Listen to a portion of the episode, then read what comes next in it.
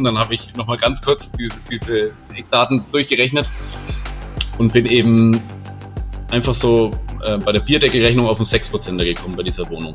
Und ich wusste, ich muss die Hand gleich drauf kriegen bei diesem Objekt. Für 550 plus, plus Keller 585 kalt. Bei 400, ja. 448 Bankrate. Ga ganz klar ein Riesenwert und ein extremes Wertsteigerungspotenzial. Ja, also so knapp wie Wohnraum überall ist, ist er ja in Nürnberg extrem knapp. Und äh, ähm, dass du das jetzt quasi hinbekommst mit Cashflow positiv durch Sondervermietung, also je länger du das hinbekommst, desto rosiger wird ja dann alles. Der Immokation Podcast. Lerne Immobilien. Der Chris hat vier Wohnungen in einem Jahr gekauft, seine ersten vier Wohnungen in den letzten zwölf Monaten, äh, dreimal C-Lage, einmal A-Lage, so ungefähr soll auch die Strategie weitergehen. Ähm, und ich bin sehr gespannt, was dahinter steckt. Freue mich sehr, dass er sich Zeit nimmt. Hallo Chris, schön, dass du da bist. Hi Marco, schön, dass ich da sein darf. Du bist Polizist. Genau. Genau, bist 29. Jawohl. Lebst wo? In Vorheim, das ist Nürnberger Raum, nördlich von Nürnberg. Ja. Zwischen Bamberg und Nürnberg, genau. Okay. Und ähm, was hattest du bisher in deinem Leben mit Vermögensaufbau äh, zu tun und, und, und wie kamst du jetzt darauf, mal in Immobilien zu investieren? Also tatsächlich bin ich an sich eigentlich sehr konservativ erzogen worden, aus einem konservativen Haushalt, was so meine Eltern angeht. Ähm, bin immer schon zum Sparen erzogen worden. Ähm, das kann ich wirklich von mir behaupten, dass ich immer sehr sparsam war. Ich habe jetzt nie auf Sparflamme gelebt, immer alles gegönnt, was ich wollte, sage ich jetzt mal so, aber ich habe ähm, tatsächlich auch unbewusst so grundsätzlich so 30 Prozent von meinem Einkommen, was ich so habe, eigentlich immer schon konsequent zur Seite gelegt. Und früher war es auch schon so, wenn ich was gespart hatte, irgendwie für einen Mofa-Führerschein, für einen Roller, fürs erste Auto, haben tatsächlich meine Eltern mich auch immer wieder so belohnt damit, dass die dann die Kosten unterm Strich übernommen hatten ähm, wenn ich das Geld dafür mir angespart hätte und leisten können. Und so ist, glaube ich, schon unterbewusst bei mir immer so ein ja, konsequenter, äh, konsequente Sparrate zustande gekommen. Ja. ja, nicht, nicht schlecht, ja. Wir haben ja die Lektion deutlich später gelernt. So, und als Polizist ist man wahrscheinlich nicht Einkommensmillionär, oder? Ja, würde ich, würde ich mal so unterschreiben, ja. ja. Okay, und äh, genau, also du äh, hast schon immer eine Sparrate gehabt und bist dann ähm, jetzt, jetzt warum auf das Thema Immobilien gekommen, dann mit Ende 20? Ähm, war tatsächlich so, dass ich jetzt mit aktivem Vermögensaufbau, glaube ich, so wie alle oder so, so 80 Prozent würde ich jetzt einfach mal in den Raum werfen, äh, meiner Generation mit Trade Republic und Aktien so in der Corona-Krise hat irgendwie jeder angefangen damit und so habe ich auch angefangen. Das hat dann irgendwann mein Onkel mitbekommen, dass ich mich jetzt mit aktivem Vermögensaufbau beschäftige und da wirklich was daraus machen will. Und er ist schon seit einiger Zeit auch in diesem Immobilienthema insofern drin, dass er halt sich einen kleinen Bestand von, von 10 bis 20 Wohnungen zumindest ähm, aufgebaut hatte und mich so ein bisschen rangeführt hat. Und er hat mir eigentlich ähm, die letzten Jahre, ich glaube 2020 war Corona, gell? Seitdem hat er mir eigentlich gesagt, ich soll mich mal mit Immobilien beschäftigen. Da war ich immer so, hm, ja, sollte man mal.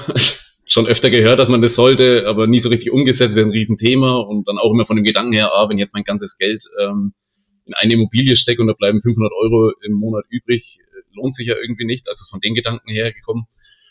Und dann hat er mir aber auch gesagt, ähm, schau dir mal Immocation an. Das sind zwei coole Jungs, die erklären das ganz gut und das habe ich dann sporadisch auch gemacht zugegeben sporadisch. Also es war dann immer so, dass ich mir ein paar Videos angeguckt habe und dann war mir das Thema aber trotzdem zu groß, jetzt wirklich in Immobilien zu investieren. Und so richtig kam das dann wirklich erst gegen Ende 2021, dass ich dann auch mit einem Startup, wo ein Kumpel arbeitet, ich weiß nicht, ob ich jetzt die Schleichwerbung hier einlaufen lassen darf, aber es, es war Klar. Urbio. Genau, über Urbio, da arbeitet ein Kumpel von mir und dann war ich einer der ersten Kunden, die sich da ein paar Objekte anschauen durften, genauer.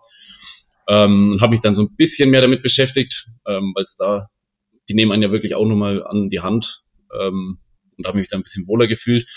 Habe aber trotzdem da auch noch keine Immobilie gekauft gehabt, Anfang 2022, das war dann wirklich ähm, Anfang Januar, hat mir mein Onkel ein Inserat geschickt bei ImmoScout24, was ich mit meinen begrenzten Möglichkeiten durchgerechnet habe für mich und habe mir gedacht, boah, da kann ich ja eigentlich nichts falsch machen. Also das schaut ja wirklich gut aus. Ja, und dann war es auch so, dass wir recht schnell auf der Besichtigung waren Und als mein Onkel dann aus der Besichtigung, von der Besichtigung rausging und gesagt hat, also wenn du die nicht kaufst, dann kaufe ich die, dann habe ich gesagt, okay, dann mache ich das jetzt. Mhm. Hab der Maklerin gesagt, habe sie direkt danach nochmal angerufen und gesagt, also ich kaufe die auf jeden Fall. Und ja, dann war spätestens der Zeitpunkt erreicht, wo ich mir gedacht habe, so, oh, jetzt sollte ich mich aber wirklich mal intensiv mit dem Thema beschäftigen. wenn, ich, wenn ich jetzt schon die erste Wohnung kaufe, dann sollte ich jetzt vielleicht auch wissen, was ich mache. Und dann im Februar waren wir in Tansania, da habe ich dann euren Podcast komplett durchgesuchtet und das war quasi dann so der Einstieg, wo ich gesagt habe, okay, es ist ja wirklich noch mehr möglich mit Immobilien und es ist ein richtig cooles Thema und seitdem verbringe ich eigentlich die Freizeit mit dem Thema Immobilien. Ja. Genau. Was ist dein, also du hast jetzt gesagt, du hast das, das, das äh, auch Inhalte von uns gehört oder dir das angehört, aber was war der inhaltliche Punkt? Du hast erstmal gesagt, ja gut, da geht jetzt mein Eigenkapital auch drauf. So richtig, also bist ja nicht in, in Jahr eins dann plötzlich äh, Einkommensmillionär durch Immobilien von sowas, auch klar. Ja. Äh, was, warum machst du es? Was ist dein inhaltlicher Punkt, warum das für dich funktioniert? Also Grundgedanke war einfach ähm, tatsächlich Altersvorsorge man sollte, das war auch das Thema, was mein Onkel mir gesagt hatte, drei, vier Immobilien wären sinnvoll, so als Altersvorsorge. Jetzt bekomme ich eine Pension, okay, die ist äh, vielleicht besser als eine staatliche Rente, aber es sind halt trotzdem noch 30 bis 35 Jahre her, wo ich auch sage, okay, ähm, ich verlasse mich da auf gar nichts mehr und ich halte jetzt einfach mal grundsätzlich alles für möglich ähm, und habe das lieber komplett selber in der Hand, dass ich sage, ähm, ich habe meine Altersvorsorge für mich auf jeden Fall in trockenen Tüchern, egal was passiert. Und naja, nachdem jetzt aber ich mich immer mehr mit dem Thema beschäftigt habe und man dann doch mitbekommt, ähm, was möglich ist mit dem Thema Immobilien, wenn man da wirklich bereit ist, Zeit reinzustecken und, und Mühe, ähm, bin ich jetzt dann doch auf, auf den Trip gekommen, dass ich sage, okay, ich habe jetzt die Möglichkeit, einfach in dem Alter, andere haben den stressigen Konzernjob. Ich sage jetzt mal, meine Arbeit ist phasenweise stressig, aber oft auch ähm, ist es nach der Arbeit möglich, dass ich sage, okay, ich kann mich wirklich nochmal hinsetzen und mal mit was äh, intensiv noch beschäftigen. Ich bin ja nicht komplett ausgelaugt. Und da sage ich einfach, die Zeit will ich jetzt investieren, mir was aufzubauen, um dann bestenfalls in 10, 15 Jahren vielleicht die Möglichkeit zu haben, auch davon zu leben, wenn ich das wollen würde, dann zu dem Zeitpunkt. Ja. Schön, okay. Dann lass uns mal äh, so ein bisschen in die, in die Objekte reingehen. Jetzt musst du mir zuerst mal Sonneberg erklären. Also du hast dreimal Sonneberg, einmal Nürnberg. Nürnberg ist offensichtlich die A-Lage. Äh, was geht in Sonneberg? Ja, Sonneberg äh, kann ich verstehen. Ich bin ja auch auf vielen Stammtischen, da habe ich auch wenige Fürsprecher für Sonneberg. Ähm, tatsächlich bin ich aus Sonneberg gekommen, auch durch meinen Onkel, weil er da ähm, ein paar Objekte hat. Ein paar wenige, aber ähm, es ist ja in Thüringen schon Osten, aber der Grenze zu Bayern und Coburg ist die nächstgrößere Stadt, also auch der B-Standort, den ich da verfolge. Ähm, Coburg, hast du jetzt auch, da hast du noch keine gekauft, aber da habe ich noch keine, genau, ja. da will ich aber, ähm, genau, da suche ich auch intensiv gerade und für mich war einfach dann logisch, das war auch die Argumentation von meinem Onkel, warum er sich Sonneberg damals angeguckt hatte, weil es sind 10 bis 15 Minuten über die Grenze im Coburger Wirtschaftsraum. Coburg hat eine relativ äh, starke Wirtschaft und auch der oberfränkische Wirtschaftsraum steht eigentlich gut da, wo Sonneberg sehr gut angeknüpft ist. Auch über Bahn und so ist es äh, von der Infrastruktur sehr gut angeknüpft. Man kann mit dem Bayern-Ticket bis Endstation Sonneberg fahren.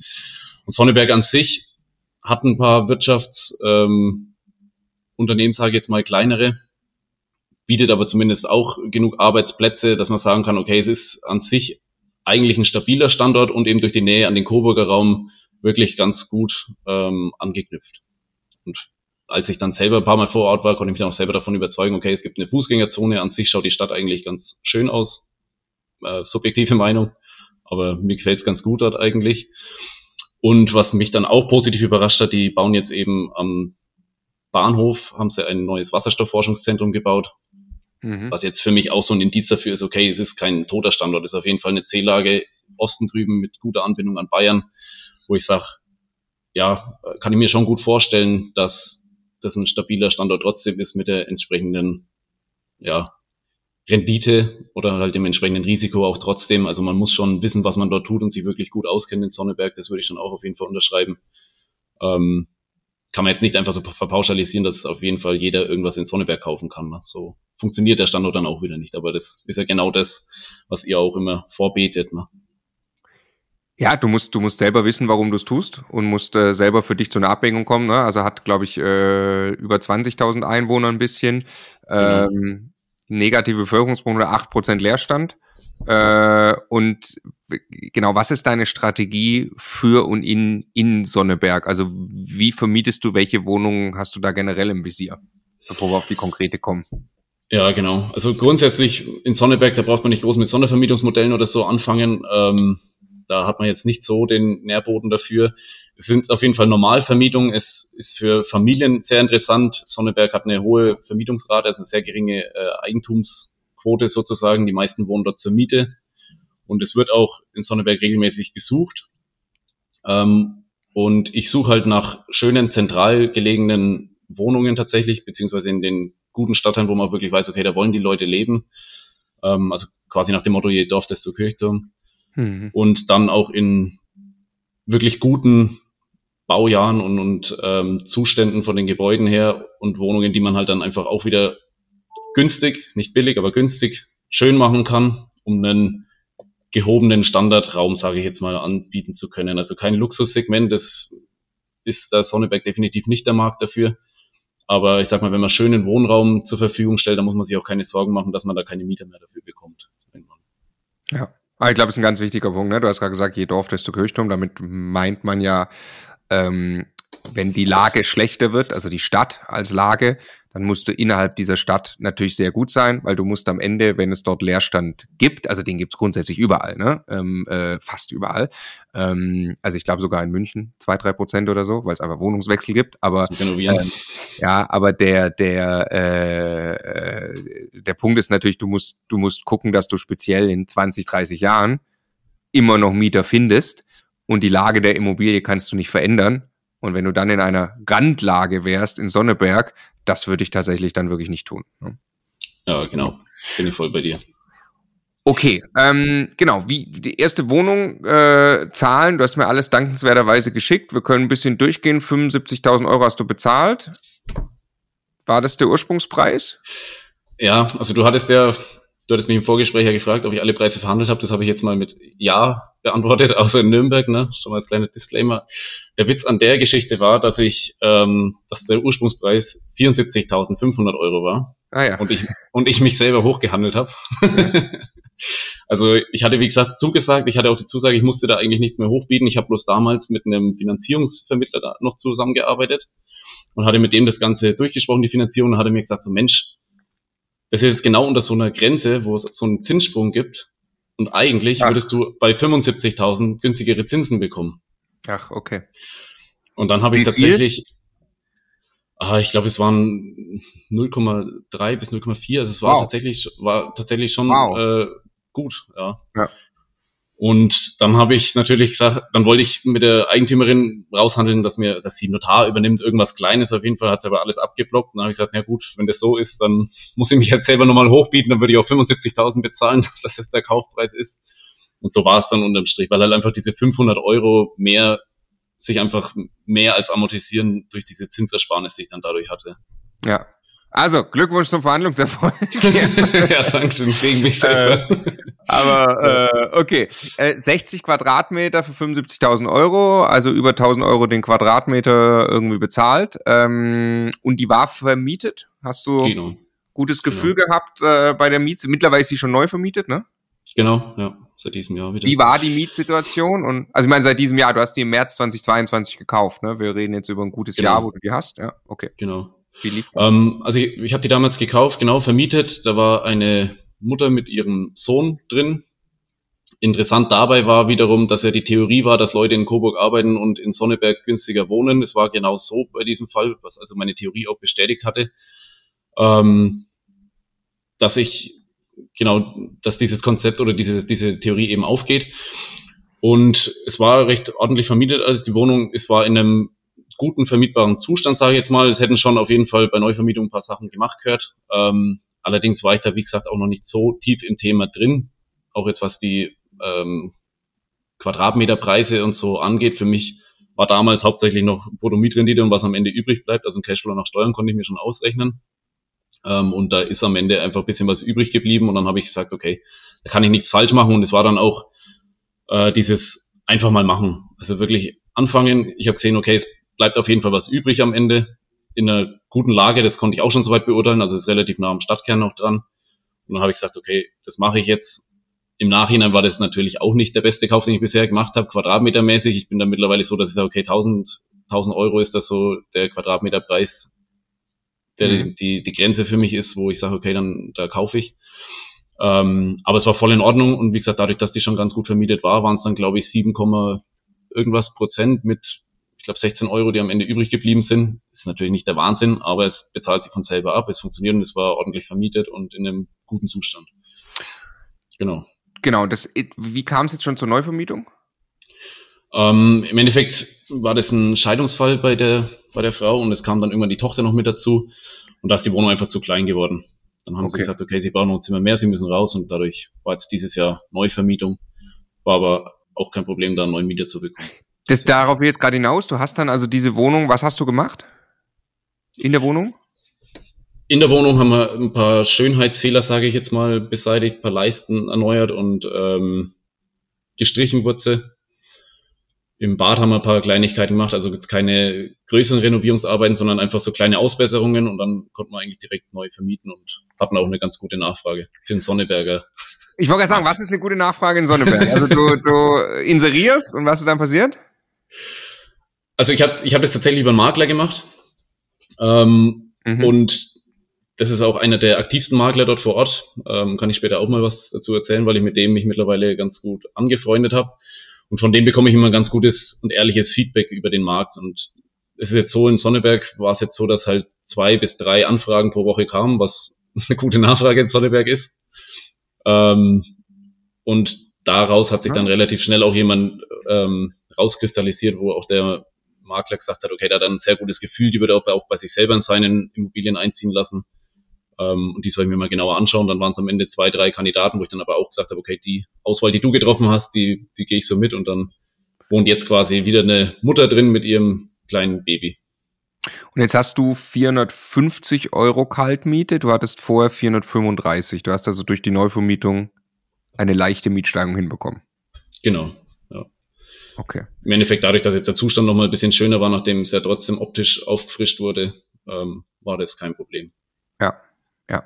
Okay, das heißt, du hast, äh, du hast mir vorher verraten, 245 Euro Bankrate auf der Wohnung, mhm. äh, die du voll finanziert hast. Ne? Kaufnebenkosten genau. selbst. Ja. Genau. Ähm, Im März 2002, was hast du für Zinsen bekommen? 1,92 Prozent. Ah ja, war noch so also niedrig im März, ja? Ja, tatsächlich. Nicht also schlecht. es war auch ganz spannend, weil wie gesagt, ich war im Februar da in Tansania, da ist natürlich das Ganze gelaufen mit den Finanzierungen und so. Und ich hatte dann aus Tansania immer wieder Kontakt mit meinem äh, Finanzierungsvermittler, der dann auch ab und zu mal gesagt hat, so jetzt brauche ich das und das, aber ganz schnell, damit das noch alles eingeloggt werden kann, dass wir wirklich die Zinsen noch sichern können. Und dann war ich da halt in Tansania in den Hotels und habe da rumgefaxt und irgendwelche Sachen unterschrieben. So, es war dann eigentlich ganz spannend, aber hat alles funktioniert und Finanzierung ging auch dann genau so, wie wir es davor auch festgelegt hatten, durch. Und so konnte ich dann die 1,92 noch, noch safen, ja. Für Stark für wie lange? Zehn Jahre oder? 15. 15. Also 1,9 auf 15 Jahre, das ist schon mal geil, dass man das noch eingeloggt hat im März 2022. Auf jeden also, Fall. Ja. Geil, ja, Glückwunsch dazu. Äh, okay. Also 245 Euro Bankrate, 450 äh, Kaltmiete, die da reinkommt bei dem, bei dem ersten Objekt. Ähm, achso, genau. Energetisch äh, haben wir auch im Vorgespräch kurz gehabt. Äh, bist du hier besser als Energieeffizienzklasse D und machst dir deshalb keine Sorgen, ne? 90er, 96er genau. Baujahr. Genau. Also das Hauptgebäude ist älter, aber der Anbau an dem Gebäude, der wurde 96 fertiggestellt und dadurch habe ich auch in, bei der Energieeffizienzklasse da wirklich auch guten Standard. Ist auch tatsächlich ein Punkt, wo ich jetzt umso mehr drauf achte. Das war mir vorher nicht so bewusst, da habe ich es unbewusst richtig gemacht, aber ich habe jetzt ähm, in Sonneberg nichts, was älter als 90er Jahre ist. Ähm, was ich jetzt auch nicht mehr kaufen würde natürlich, weil einfach die energetischen Maßnahmen, wenn da irgendwas anfallen würde, bei den Quadratmeterpreisen natürlich so hart ins Gewicht schlagen würden, das könnte man nie mehr einholen. Ja, ja. Also, ich find's toll. Hier hast du jetzt für über 1000 Euro den Quadratmeter eingekauft und jetzt sehen wir gleich im Oktober 22 hast du jetzt für ziemlich genau 1000 Euro auf den Quadratmeter eingekauft. Äh, genau. Und der Makler hat noch mehr Rettich bekommen, oder was war die Geschichte? Genau. Also, äh, warum hat er mehr Rettich bekommen? Im Endeffekt ähm, ist es so eine kleine Delikatesse bei uns aus der Region, was ich dann quasi dort mitgebracht habe, so als kleines Geschenk. Das hattet ihr ja auch mal in ein paar Videos angeraten, dass es so ein kleines, so eine kleine Aufmerksamkeit ganz gut ankommt bei, bei Maklern. Und ich bin dann tatsächlich in die Kaltakquise auch gegangen und habe das nicht nur bei Besichtigungen mitgebracht. Ich bin dann tatsächlich auch mal in Coburg und Sonneberg ähm, an Tagen, wo ich vor Ort einfach war, um den Standort mir genauer anzugucken, bin ich dann tatsächlich auch zu den verschiedenen Maklerbüros hin, nachdem ich gesagt habe, okay, es ist jetzt, ist jetzt nicht Nürnberg, wo das Ufer los ist, sondern du hast einfach ein paar Makler, die da wirklich aktiv sind. Ich kann es ja auch schon von den Anzeigen, wer da so alles wirklich aktiv ist in dem Bereich. Und dann habe ich mir so kleine Tüten bei Amazon bestellt und habe da immer ein Meerrettichglas rein und mein Suchprofil ausgedruckt. Das habe ich natürlich auch schön aufgehübscht äh, auf, auf dem One-Pager. Und dann bin ich einfach in die Maklerbüros rein und habe denen ähm, dieses, dieses Geschenk vorbeigebracht und mit denen einfach mal kurz drüber geredet, wer ich bin, was ich suche, was meine Strategie ist und so. Und das kam durch die Bank sehr gut an. Und unter anderem der Makler, von dem ich jetzt vorhin schon erzählt habe, mit dem ich da jetzt wirklich schon so ein Freundschaftsverhältnis aufbauen konnte. Ähm, wir verstehen uns da wirklich richtig gut. Den habe ich daheim überrascht, weil er, bei dem ist die Wohnadresse quasi gleich ähm, Gewerbe- oder Nebensadresse. Und dann bin ich bei dem zu Hause so reingeplatzt, war mir erst ein bisschen unangenehm und habe gesagt, nee, nee, alles gut, passt. Und der war dann äh, da waren sogar Schokobons. Da waren natürlich Schokobons, da sind mir, da sind mir dann die, die, die Meerrettichgläser ausgegangen. Ähm, und da war ich bei dem und der fand es natürlich auch mega toll. Und dann hat er, gesagt, hat er gleich gesagt, na, wenn du jetzt schon hier bist und, und das, das suchst, ich hätte was. Und es wäre eben Adresse so und so, ob ich, wann ich Zeit hätte, dass wir die mal besichtigen können. Und ich gesagt, na gut, nächsten Montag könnte ich schon nochmal kommen. Haben wir die Besichtigung gemacht und das ist jetzt eben die zweite Wohnung, ähm, die wir dann da zusammen angeguckt haben. Und habe mir dann auch gleich gesagt, ja, okay, am Preis können wir auf jeden Fall noch was machen, da können wir auf jeden Fall noch runter und dann waren es eben diese 1000 Euro pro Quadratmeter. Im Endeffekt waren 72 auch, auch inseriert, 72 Quadratmeter. Ich habe dann ähm, bei der Nachberechnung rausgefunden, okay, ähm, auf dem Papier sind es eigentlich bloß 69 Quadratmeter, dadurch kommt man nochmal auf 69.000 runterhandeln. Wir haben es aber dann so gemacht, dass die Maklerkosten jetzt quasi in dem Kaufpreis da noch mit drin sind. Also Makler hat dann die äh, mhm. Verkäuferin noch übernommen. Und dadurch kommen jetzt diese 72.500 zustande. Ähm, genau, und so ist dann der zweite Deal entstanden. Also eigentlich durch dieses, durch diese Kaltakquise, da ist gleich, gleich was bei rumgekommen. Und du hast, die war leer und du hast sie mittlerweile schon vermietet, ne?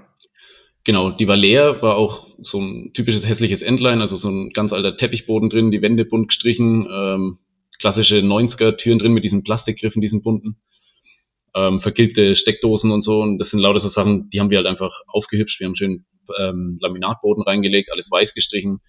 Wir haben das Bad aufgehübscht. Ich kann auch gerne noch mal ein paar Bilder vielleicht nachher rüberschicken, äh, wenn wir die mit einblenden wollten, so vorher-nachher mäßig. Ähm, genau, also es schaut danach wirklich hochwertig aus, großen beleuchteten Spiegel ins Bad, eine Glasduschwand, so Sachen. Ähm, und dann war das wirklich ein Riesenunterschied und ich konnte dir auch genauso sehr gut sofort vermieten. Auch über den Makler tatsächlich wieder. Also da habe ich gesagt, aufgrund von dem, von der Distanz dann trotzdem ist es zwar eine Stunde Fahrt nur, aber wenn man für mehrere Besichtigungen immer wieder hoch muss, habe ich gesagt, okay, ich mache das jetzt erstmal über den Makler. Energie ist auch besser als Energieeffizienzklasse D, ne? Baujahr 94. Das heißt, genau. du erwartest da. Die müsste sogar C sein. Nix. C. Genau. Äh, 540 Euro Kaltmiete hast du mir gesagt, auf, genau. muss auch gucken, 448 Euro Bankrate. Genau. So, und da sieht man jetzt, jetzt hast du besser eingekauft, weniger Platz zur Bankrate, das dürfte der Zinsanstieg erklären, oder? Ja, tatsächlich habe ich da auch, ähm, es war ja Oktober, September die Phase, habe ich trotzdem äh, 110% Finanzierung noch bekommen, ohne Probleme. Mhm. Und über Price Hubble und so, was ich ja da schon benutzt hatte, dann zu dem Zeitraum, wurde die Wohnung auch schon mit 115 Euro eingeschätzt oder eingewertet. habe ich gesagt, okay, selbst wenn ich da jetzt einen guten Abschlag nehme, aufgrund der gefallenen Preise oder der aktuellen Situation, habe ich trotzdem gut eingekauft. Also ich mache mal eine 110% Finanzierung. Ähm, und da waren es dann tatsächlich schon 4,97% Zinsen. Das ist 110 Prozent Finanzierung. Ja, ja, gut, klar. Das ist natürlich auch krass. 110 Prozent Finanzierung, dann äh, letztes Jahr im Oktober. Okay. Ja. Aber hast du dir Sorge? Also 110 ist ja durchaus extrem sportlich. Du hast für dich dann Geld auf der Seite? Oder also ich meine, wenn du das ja, jetzt 20 also, Mal machst, würde ich mir Sorgen machen. ja, genau. Nee, ähm, im Endeffekt ist so, ich gehe halt gerade noch oder bin jetzt auch in das, das letzte Jahr extrem eigenkapitalschonend vorgegangen und habe gesagt, okay, ich habe das Geld auf jeden Fall und ich habe gut gespart. Also Ähm, Wenn es jetzt wirklich kritisch werden würde, ich hätte erstmal Geld, um irgendwelche Maßnahmen durchzuführen. Ich hätte Geld, um Sondertilgungen zu machen. Ich habe jetzt auch immer 10% Sondertilgung auf jeden Fall immer mit, mit reingenommen. Und ja, im schlimmsten Falle könnte ich da jetzt ein bisschen was sondertilgen und hätte auch noch Geld, dass ich sage, okay, wenn jetzt irgendwelche Maßnahmen anfallen oder es wäre irgendwas zu tun, ich bräuchte irgendwelche Liquidität, dann hätte ich auf jeden Fall noch genug auf der Seite, dass ich das stemmen könnte. Ja. Also ich denke sonst, wenn man das zu sehr auf Kante nicht, dieses System, da bin ich, da gebe ich dir völlig recht, ja. Wenn man es jetzt 20 Mal macht, könnte es vielleicht kritisch werden, ja. Ja, weil du es einfach nicht weißt, ne? Das kann sein, du kommst in einen weiteren Zinsanstieg rein, dann hast du, wie lange hast du jetzt hier festgeschrieben? Ja. Da tatsächlich bloß fünf Jahre. Fünf, weil ich, ja. äh, da hatte ich jetzt die Idee quasi, ähm, da war ich ja noch mitten im, oder ich bin ja immer noch im Lernprozess, aber da war jetzt gerade dieses Thema Finanzierung rum äh, in der Masterclass und dann war es so, dass ich mir dachte, okay, ich mache jetzt mal die fünf Jahre. Ich habe dann einen Wert gehoben, ich habe insgesamt was eingekauft, was eigentlich mehr wert ist, auch wenn ich, gerade wenn ich es jetzt eben nochmal aufhübsch und dann ist die Idee, okay, dann will ich in fünf Jahren quasi nochmal neu zu einer anderen Bank und das ähm, finanzieren. Ja. Die ist natürlich mit einem gewissen Risiko verbunden, das ist mir bewusst, aber es sind ja noch Beträge, wo ich sage, okay, das ist jetzt nichts, was mich in Ruin treiben würde. Würde ich jetzt aber gerade, ehrlich gesagt, auch nicht nochmal so machen. Aber ich kann trotzdem gut schlafen, weil wie gesagt die Beträge jetzt auch nicht so hoch sind, dass es jetzt irgendwie in eine gefährliche Situation führen würde. Genau, also führt ja zu, also zu zwei möglichen Szenarien. Das schlechte Szenario wäre, in fünf Jahren sind die Zinsen höher. Du hast dann sehr wenig getilgt von einem sehr hohen Kredit, wo du das sehr hoch beliehen hast und gehst dann zu einer Bank, die sagt, oh, die Immobilie schätzen wir jetzt weniger ein, also weniger Wert ein, ähm, und hast dann entsprechend eine, eine, eine Bankrate, die deutlich höher ist als die heute. Was haben wir jetzt heute? 448 haben wir gesagt, zu 540 Mieteinnahme, ähm, wo es dann einfach sein kann, du musst plötzlich drauflegen. Ne? Ähm, so, das wäre das schlechte Szenario. Das gute Szenario, auf das du aber gerade ansprichst, ist äh, in fünf Jahren, jetzt gehen wir davon aus, die Zinsen bleiben so oder gehen gar runter. Äh, und du kannst dann zeigen, Moment, ich habe die Immobilie jetzt aufgewertet, ich habe die eh günstig eingekauft und die Bank kommt zu einer Bewertung, dass diese Immobilie wirklich, sagen wir, keine Ahnung, deutlich über 100.000 Euro wert ist. Äh, weil du sie ja auch dann zeigen kannst, dass du sie gut vermietet hast. Ähm, und dann kannst du eine deutlich bessere Finanzierung vermutlich abschließen und kommst äh, von den 448 Euro Bank gerade runter so ist es im Endeffekt äh, gedacht. Es ist auch ein bisschen so ähm, diese Spirale, die, die Daniel immer ähm, propagiert, sage ich jetzt mal. Also diese Entwicklungsspirale des Investors, ähm, dass ich wirklich mir versuche, versuch, äh, Sachen auszuprobieren und von Mal zu Mal ein paar Punkte mehr dazu zu nehmen. Also im Endeffekt war es die erste Wohnung so der Einstieg, einfach mal machen sozusagen. Ähm, die zweite Wohnung war dann einfach mal kleine Renovierungsarbeiten selber übernehmen und mal eine 100% Finanzierung, die jetzt dazu kam und so habe ich jetzt auch für jedes Objekt quasi mir die nächsten Sachen einfach, um das mal gemacht zu haben, um es auszuprobieren, ähm, quasi mit aufgenommen oder, oder versucht halt da irgendwas, ich will jetzt nicht sagen zu challengen, ein Challenge in dem Sinne ist es ja nicht, aber halt einfach so den nächsten Baustein mal mit reinzunehmen und das mal gemacht zu haben. Ja, also ich glaube, im Endeffekt ist so da auch, ja. Du hast bestimmt eine, eine tolle Upside, wenn das, äh, wenn das gelingt, ziehst du da ganz gut Cashflow raus. Wenn das nicht gelingt, musst du drauflegen. Äh, wenn du da jetzt 100, 200 Euro drauflegst im Monat, bringt dich das nicht um. Aber deswegen sagte ich, ne, mal 20, das äh, wird dann wahrscheinlich, also du setzt ja beim Risiko aus. Auch das kann man natürlich machen. Ja. Aber das kann, das ist dann eine Größenordnung, äh, wo du ja, wenn sich's gegen dich entwickelt, du einfach wirklich dastehst und wahrscheinlich nicht viel mehr machen kannst. Ne? Ja, ähm, genau. genau. Also cool. Äh, das war zweite Wohnung und jetzt gehst du nach Nürnberg. Wird's sportlich. Genau. Jetzt war dann ähm, das Interview mit Markus Befort, ich glaube Ende November war es, wo er gesagt hat, dass die, ich glaube, sein ganzes Team jeweils zehn Angebote am Tag raushaut und so viel kontaktiert und besichtigt wie möglich. Und da habe ich mir gedacht, kurzzeitig war auch noch das Festival, also ich war in einer absoluten Euphorie und habe mir gedacht, Mensch, jetzt ist ja wirklich so ein geiler Zeitpunkt, ich muss jetzt unbedingt einkaufen und viel machen und diese Zeit nutzen. Und dann war es tatsächlich so, dass ich ich habe das wirklich auch hochgeschraubt und mich da komplett übernommen. Also ich hatte, ähm, ich glaube, zeitweise fünf DIN A4 Seiten komplett vollgekritzelt in so, mit so kleinen Absätzen, wo nur die Eckdaten zu irgendwelchen Immobilien waren. Und ich hatte es immer bei mir, einfach, dass falls ein Makler anruft, dass ich schnell nachgucken konnte, welche Immobilie ist es jetzt und um was geht's. Also ich hatte komplett einen Überblick verloren und war dann bei Wohnung drei irgendwann zur Besichtigung vor Ort. Also grundsätzlich bin ich dann kurz auf Nürnberg umgeschwenkt. Ich wollte eigentlich mit Sonneberg starten und habe gesagt, okay, da kann ich mal alles ausprobieren und das sind kleinere Wohnungen und kleinere Beträge und da kann man gut ins Tun kommen. Und durch diese Phase habe ich mir gedacht, okay, Mensch, jetzt ist eigentlich dann auch der beste Zeitpunkt, auch in einer guten Lage wie jetzt eben Nürnberg ins Tun zu kommen und die ersten Objekte zu kaufen, wenn ich da jetzt wirklich so gut nachverhandeln kann. Deswegen jetzt auf einmal Nürnberg. Ähm, und weil es ja eben mein Ziel war, da irgendwann auch mal Bestand aufzubauen. Und da war ich eben vor der Besichtigung äh, bei dieser Wohnung gestanden und wusste eigentlich überhaupt nicht, wo ich gerade bin, was ich gerade mache und um welche Wohnung es geht. Und dann habe ich nochmal ganz kurz diese, diese Eckdaten durchgerechnet und bin eben einfach so äh, bei der Bierdeckelrechnung auf einen 6%er gekommen bei dieser Wohnung. Es war 89.000 für eine 26 Quadratmeter Einzimmerwohnung. Und ich bin davon ausgegangen, okay, ich will jetzt diesmal möblieren, das wusste ich schon, das wäre ein Fall fürs, für möblierte Vermietung, also wieder der nächste Step in dieser Spirale sozusagen, das auch mal auszuprobieren. Und dann habe ich gesagt, okay, 500 bis 550 kalt sind dann durchaus möglich. Und bin drauf gekommen, okay, das sind ungefähr 6 Prozent. Und dann habe ich mir gedacht, boah, das jetzt hier so wegzukaufen ist eigentlich eine gute Sache. Und ich wusste, ich muss die Hand gleich drauf kriegen bei diesem Objekt.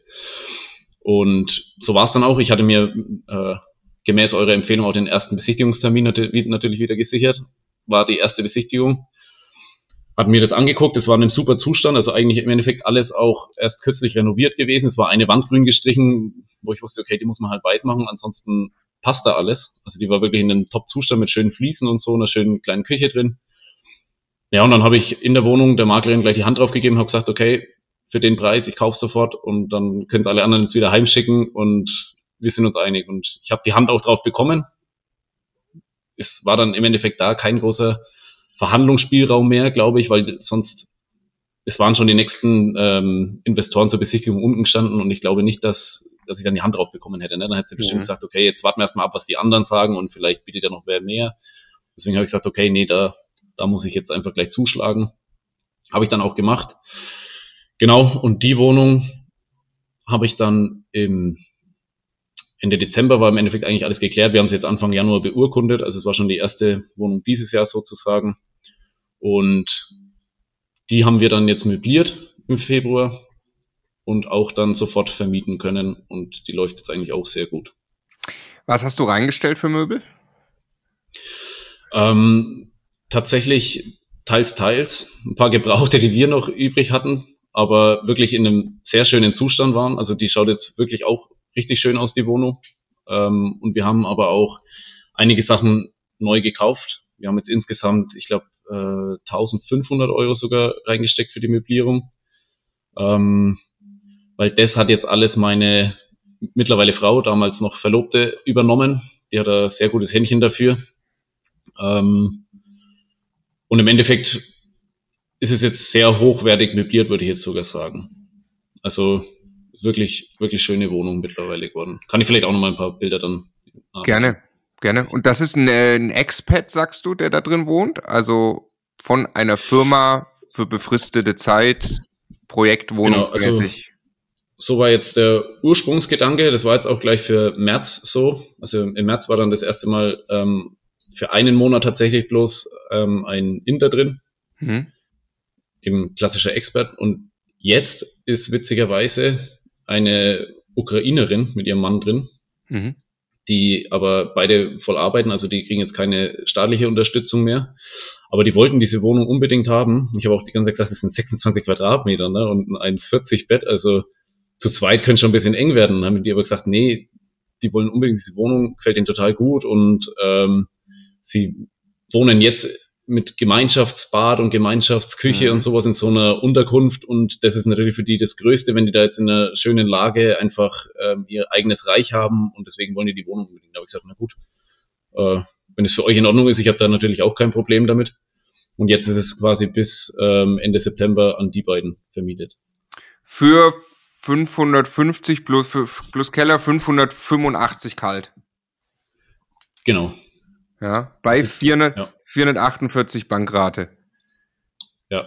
Also es ist witzig, ne? Es ist total äh, bemerkenswert. Ja, du hast jetzt äh, C-Lage Sonnenberg, du hast A-Lage Nürnberg. Hier hast du jetzt auch wieder Bankrate eben über 100 Euro äh, Platz zur Bankrate quasi im Monat. Und die Differenz ist ganz offensichtlich die Sondervermietung hier. Ja, genau. Also ja. durch, durch, die klappt das jetzt sehr gut. Also toll, du hast, also, weil das ist ja krass, der, also der ein, eine, eine Einzimmerwohnung in der Stadt Nürnberg hat ja ein ganz klar einen Riesenwert und ein extremes Wertsteigerungspotenzial.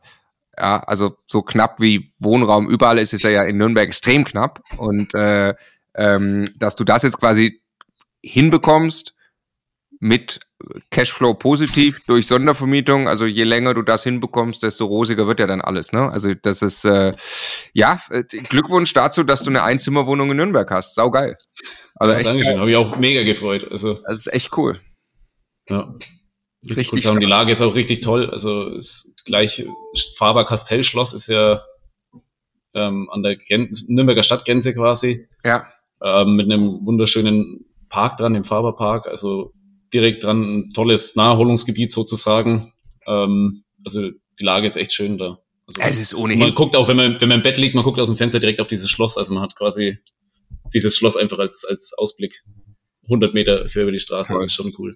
Ja, saugeil. Also das ist, äh, da werden sich eure Kinder noch drüber freuen, ja, die von der Verlobten hier dann irgendwann entstehen ja, werden. Frau mittlerweile, wir haben im April geheiratet. Ach, oh, oh, oh, oh stimmt, ach, das, das hatte ich in WhatsApp schon mitbekommen, ne? Also nochmal hier äh, ganz offiziell alles Dankeschön, Gute Dankeschön, und äh, beste Grüße an die Frau. Ja. Ähm, war okay. übrigens auch, muss ich vielleicht anmerken, das war unser erster Kauf dann als GBR. Also da haben wir jetzt das erste Mal dann auch die sehr gut. zu Null umgesetzt. Ja. Sehr gut, sehr also, gut, sehr gut. Also auch da geht es natürlich dann ab jetzt so weiter, ja, ja genau. Genau. Ja, geil, okay, okay. Also ich ja, habe schon eine Vermutung, äh, dass das ein bisschen weitergehen soll bei dir noch, wenn ich dich gleich frage. Aber was ich gerade nur noch sagen wollte, ähm, äh, das ist jetzt komplett anderer Markt, komplett anderer Case. Äh, 89.000 für ein Zimmer, 26 Quadratmeter.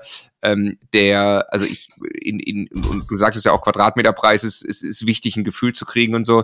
Das ist ja fast schon wieder eine Region von, von Investment, wo der Quadratmeterpreis dann fast schon zweitrangig wieder wird bei dieser Art von Wohnungsgröße. Also ich kenne Leute, die sagen in München, alles, was weniger als 200.000 Euro kostet, also auch 199.000 Euro, kaufe ich pauschal, äh, auch wenn es nur 26 Quadratmeter Wohnung ist, so, ne, ähm, weil, also München ist natürlich noch mal einen Ticken krasser und so, ähm, aber äh, das ist einfach super günstig. Du kannst in München nicht für 100.000 Euro irgendetwas bekommen und sowas verkaufen die auch gerne mal für 300 oder 350.000 so. Ne? Ähm, also ich glaube 90.000 für ein Zimmer in Nürnberg, äh, was man dann halten. Das ist ja immer das Wichtige, dass man es wirklich halten kann und das kannst du mit dieser Vermietungsform wahrscheinlich auch ohne. Ist es ja kein kein schlimmer Case. Also 26, was wirst du 26 Quadratmeter, was wirst du dort bekommen, wenn du ganz normal vermietest in Nürnberg äh, auf einen Quadratmeter oder für so ein also fünf. Also ich, ich würde jetzt schätzen, wie gesagt, ich, mir fehlt ja trotzdem auch noch die äh, Erfahrung oder die praktische Erfahrung, aber man kann da locker 15 Euro auf den Quadratmeter für die Einzimmer sowieso und ich sage jetzt mal, selbst wenn möbliert irgendwann nicht mehr funktioniert und das ist irgendwo in dem Bereich 15, 16 Euro auf den Quadratmeter, funktioniert die Wohnung halt trotzdem noch. Ne? Du hast jetzt knapp 600 Euro. Ich, Genau, also ich, ich schätze sogar, dass man 450 mindestens immer dafür bekommt, also 500 wahrscheinlich sogar auch, ähm, ja, ja. weil es wirklich schön ist, schön gelegen. Ähm, soll ich mal konservativ rechnen, aber wenn man ehrlich ist, würde ich schon sagen, okay, 500 Euro kalt kann man dafür schon ja. immer bekommen. Und Genau. Und die nächsten Jahre wird die Inflation ihr Übriges tun. Der Wohnraummangel wird äh, sein Übriges tun. Ähm, super. Also Glückwunsch dazu.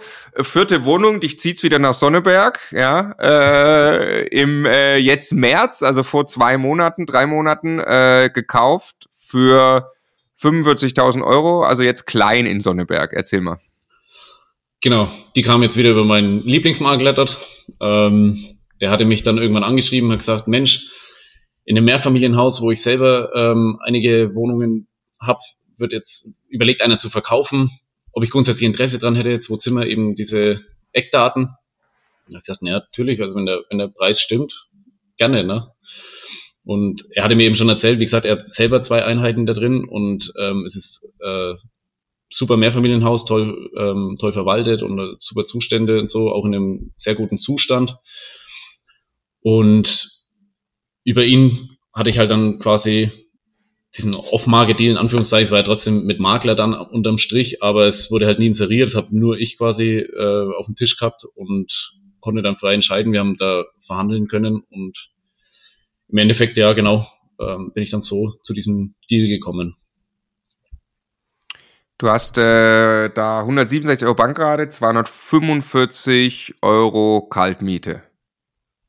Also ja, ja, ich habe da 235 Euro Kaltmiete von der Wohnung und es war auch noch eine Garage dabei, ja. die ist und war schon für 50 Euro noch vermietet. Also wir haben im Endeffekt eigentlich eine Mieteinnahmen von 285 Euro. Ja, ja, genau. Okay. Bist hier äh, unter 1000 Euro auf dem Quadratmeter. Was hast du für Zinsen bekommen? Da waren es jetzt, ähm, achso, die habe ich im Endeffekt mit einem Privatdarlehen gemacht. Ähm, Ach so, stimmt. Da, da, da habe ich mir ein, aus, aus, aus dem Film familiären Umkreis ein Darlehen geben lassen. Das haben wir mit äh, 4% gestaltet. Mit 4%, also, mit 4% okay. okay. Ja. Also quasi marktüblich. Ähm, Sozusagen, ja. Ja, weil das wahrscheinlich schwierig war, die kleine Größe zu finanzieren, oder? Genau, das war die Idee. Also ähm, es ist ja für viele Banken extrem unattraktiv, unter 50.000 mhm. zu finanzieren und wenn, dann auch nur mit einem massiven Zinsaufschlag. Und deswegen bin ich halt auf, auf alternative Suche gegangen und habe mich halt ein bisschen umgehört und halt äh, ein paar verschiedene Kontakte angehauen, ähm, wer vielleicht bereit wäre, so einen Betrag einzugehen für die Wohnung. Und habe dann auch jemanden gefunden, äh, ohne jetzt ins Detail zu gehen, der, das, der bereit war, mir dann privates Darlehen zu geben. Und so konnte ich es jetzt eben schön finanzieren. Ähm, und muss, wie gesagt, jetzt halt nicht diese wahrscheinlich über fünf Prozent in Kauf nehmen, die jetzt eine normale Bank verlangt ja. hätte. Ja.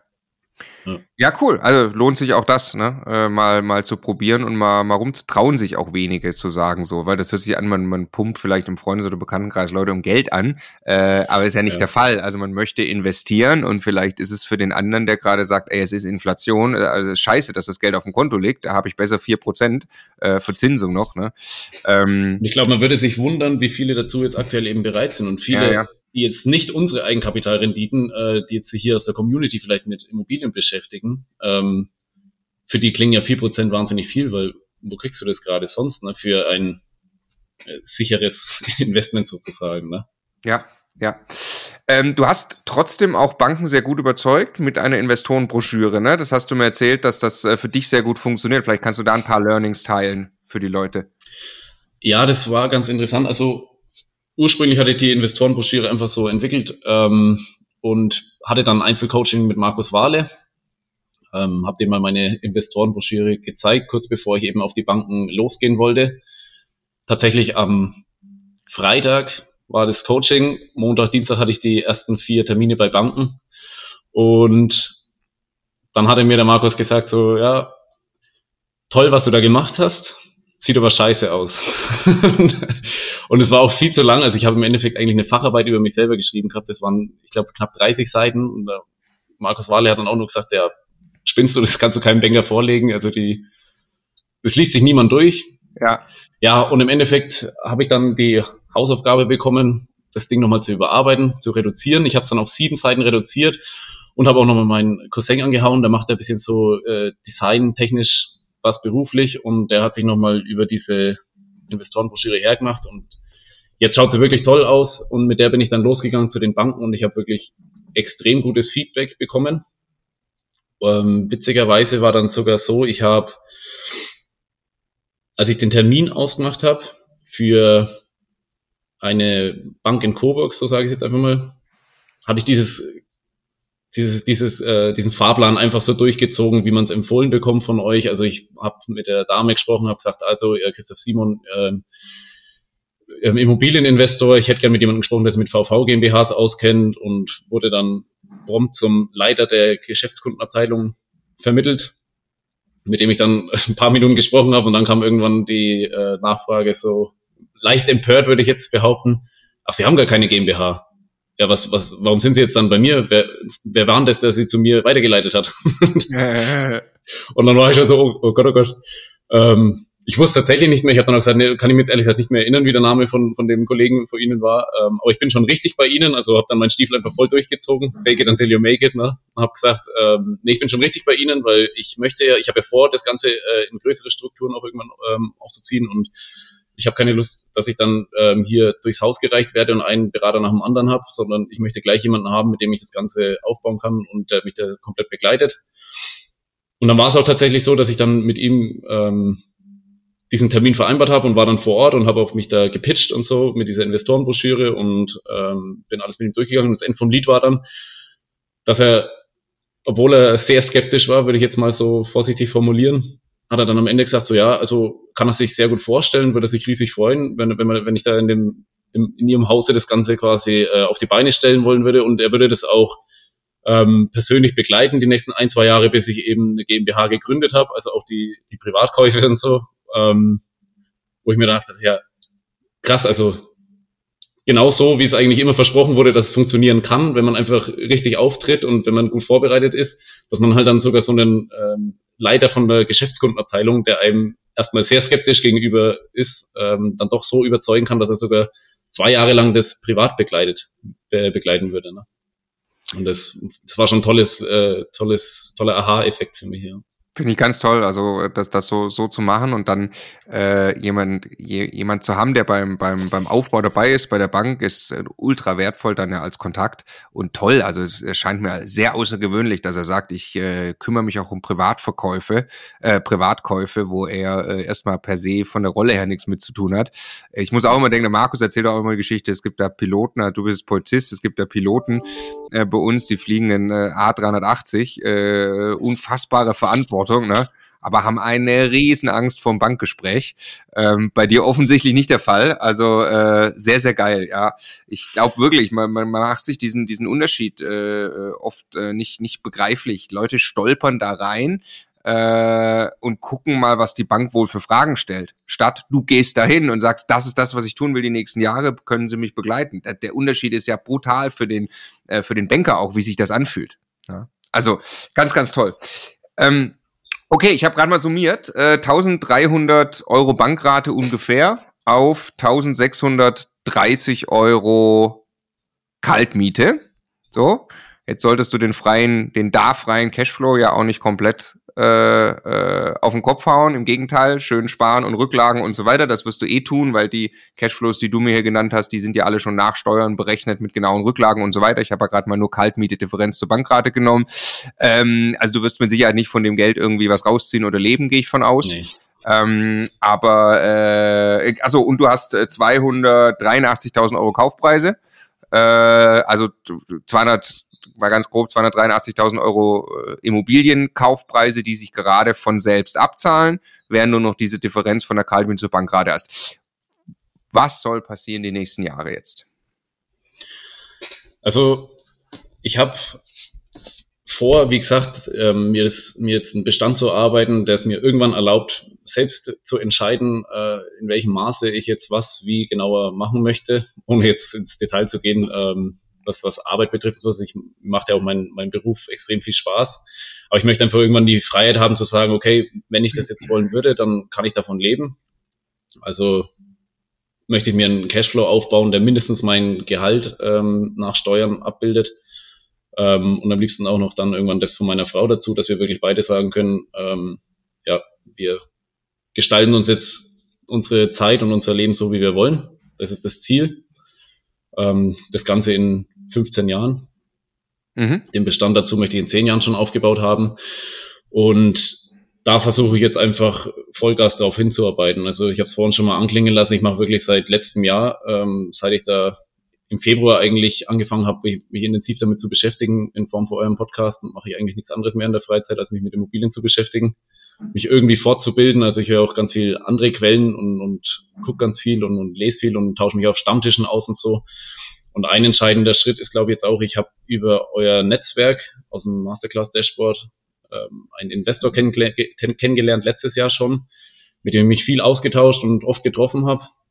Und wir haben jetzt eben vor einigen Wochen beschlossen, dass wir auch zusammen jetzt ähm, aktiver sein wollen und unseren Bestand zusammen aufbauen wollen, zusammen Flip-Geschäfte auch durchziehen wollen, also da wirklich intensiv die nächsten Jahre zusammenarbeiten. Genau, und das insgesamt ist mein Fahrplan mit dieser ABC-Strategie eben, ich möchte mich jetzt auch viel mehr noch auf die besseren Standorte wie jetzt ähm, Nürnberg, Erlangen, also alles da, was, was ähm, um Nürnberg kommen die guten Standorte sind und Coburg, mich darauf zu fokussieren. Alles, was jetzt in Sonneberg kommt, ist quasi ähm, da liegt jetzt mein Fokus gerade nicht mehr drauf, aber ich habe mir da jetzt, wie gesagt, äh, ganz gut ein paar Kontakte aufgebaut, dass jetzt immer mal wieder auch Angebote da oben kommen, sehr attraktive und da nehme ich natürlich mit, was gut ist. Ähm, aber der Fokus liegt jetzt tatsächlich auf den besseren Lagen. Ja. Gerade jetzt eben zu, in der aktuellen Zeit, denke ich, ist es schon wichtig, dass man ähm, sich da ein bisschen genauer hin orientiert. Ja, ja, macht, macht Sinn fürs, fürs langfristige Aufbauen, äh, glaube ich auch auf alle Fälle, dass du, dass du dich in der Lage dann mit der Zeit verbesserst und glaube aber, dass der, dass der, der Start äh, sowieso das Aller, Allerwichtigste ist. Und wenn wir jetzt mal, ähm, das, ich habe gerade nur mal geguckt, ich habe so einen Chart äh, gerade gerade neu gemacht, ähm, wie sich, also da ist quasi eine Bankrate drauf äh, über über 30 Jahre ähm, die bleibt ja immer gleich hoch, wenn man jetzt mal äh, davon ausgeht, äh, dass die Anschlussfinanzierung gleich wäre, aber das, zumindest solange sie festgeschrieben ist, bleibt die gleich hoch. Ähm, dann geht der, der Tilgungsanteil hoch und der Zinsanteil geht runter innerhalb dieser Bankrate, aber die Linie bleibt gerade. Und was ja nach oben geht, ist die Mieteinnahme. Wir haben gerade gesagt, deine Bankrate ist 1300 Euro, deine Mieteinnahme ist 1600 Euro, ganz grob, ja, aktuell. Ähm, wenn wir jetzt von drei Prozent Inflation ausgehen über die nächsten 15 Jahre, ähm, und das schaffst du als, als Steigerung äh, äh, in der Miete quasi auch zu bekommen. Also unabhängig davon, dass mit Sicherheit in Nürnberg deutlich mehr geht. Und wenn du jetzt in bessere Lagen noch zusätzlich gehst, wahrscheinlich wird das deutlich überperformt, aber nur vom Modell her, ähm, dann hättest du dann schon über 2500 Euro Miete und die Bankrate bleibt ja gleich bei 1300 Euro. Ne? Wenn man sich jetzt vorstellt, jetzt hast du ja gerade angefangen, jetzt hast du gesagt, bis in zehn Jahren willst du die Wohnung dann zusammen haben, die dafür ausreichen. Wenn du das also jetzt noch ein paar Mal machst, ähm, und dann die Inflation für dich arbeitet. Äh, das ist also typischer. Wir haben jetzt unsere erste Wohnung, die ich 2015 gekauft habe, die geht jetzt in Jahr acht. Ähm, die hat gestartet mit 350 Euro Kaltmiete ist jetzt bei 476 Euro Kaltmiete, sehr gute Lage bei, bei Stuttgart, äh, also Speckgürtel Stuttgart. Ähm, äh, ja, und ist jetzt 9 Prozent, irgendwie hätte ich mir nie erträumen lassen, äh, dass das quasi in die Richtung geht ähm, und die ist so nah an Stuttgart dran. Ne? Ähm, was da einfach passiert ist, acht Jahre sind ins Land gegangen acht Jahre Inflation, acht Jahre Mietsteigerung, während die Bankrate nach wie vor bei 256 Euro ist. Und äh, äh, genau, also ich, äh, ja, ja, ist, äh, Stefan sagt das gerade über die Tage, wir, wir haben wir schon, wir haben noch nie jemand getroffen, der nachher sagte, oh, vor drei Jahren hätte ich besser mal noch nicht diese Wohnung gekauft, so, sondern ähm, ja, ab jetzt glaube ich, arbeitet die Zeit wirklich für dich. Ja, das denke ich auch. Und ich lasse es immer noch ein bisschen außen vor, dieses ganze Wertsteigerungsthema und, und, und, und Inflation und so ist, wie gesagt, es muss halt jetzt funktionieren, das Ganze, aber es ist einfach ein, wenn man es so nennen darf, ein schöner Side-Effekt, wenn man weiß, okay, das wird ja nur noch besser eigentlich. Ne? Man hat jetzt diese, die Schulden quasi eingefroren, die werden tendenziell auch weniger. Und im Endeffekt wird der Case besser. Ja. Ne? Und das ist einfach schön zu wissen oder sich, schön, sich das ins Gedächtnis zu rufen, ja. Ja, ganz toll. Meine neue Lieblingsfrage hier im Podcast. Äh, wie organisierst du dich selbst und bist produktiv? Du hast neben dir ganz viele Zettel hängen. Äh, wie ist dein Tag so strukturiert? Wie schaffst du es, gleichzeitig Polizist zu sein und Immobilieninvestor? Also im Endeffekt ist es einfach der Punkt, dass ich ähm, in meiner Freizeit einfach mittlerweile so viel Immobilien einfach nur mache. Ich beschäftige mich die ganze Zeit mit dem Thema, ich versuche mich da fortzubilden. Ich habe jetzt keine Kinder oder große andere Themen, wo ich sage, okay, die, die nehmen viel Zeit in Anspruch in meiner Freizeit. Ich versuche natürlich trotzdem, ähm, mich so zu organisieren. Das ist vielleicht im letzten Jahr auch ein bisschen zu kurz gekommen, dass ich sage, ähm, Freunde, Familie, das ganze ähm, Leben an sich, das muss ja auch weitergehen. Letztes Jahr hat sich wirklich alles nur auf Immobilien konzentriert. Das war jetzt auch so ein Projekt, was ich dieses Jahr hatte, dass ich sage, ähm, erstmal kommen Freunde, Familie und dieses ganze drumherum, aber alles, was ich sonst an Zeit habe, das fließt einfach in Immobilien. Also ich bin jetzt einfach voll committed und habe jetzt meinen Fokus drauf und auch fest entschlossen, da einfach in den nächsten Jahren Vollgas zu geben mit der Zeit, die mir zur Verfügung steht. Es wird sich äh, doppelt und dreifach und vierfach auszahlen, dieses Commitment. Das ist einfach, ja, das ist jetzt eine Zeit, wo man das, äh, wo man, glaube ich, die Dinge wirklich äh, anschieben muss und dann, dann ist auch viel parallel aber es lohnt sich einfach, weil es ist so frustrierend, glaube ich, wenn hinten raus im Leben der Lebensstandard runtergeht, statt hoch zu gehen und man eigentlich noch mehr schuften muss, wo man das dann eben nicht mehr will.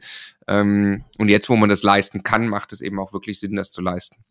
Also ich finde es ganz toll, dass du gestartet bist und äh, wir dich begleiten können auf der Reise. Bin sehr gespannt, wie es weitergeht. Vielen Dank für deine Zeit und bis zum nächsten Mal, Chris. Ciao. Gerne, vielen Dank. Hat sehr viel Spaß gemacht.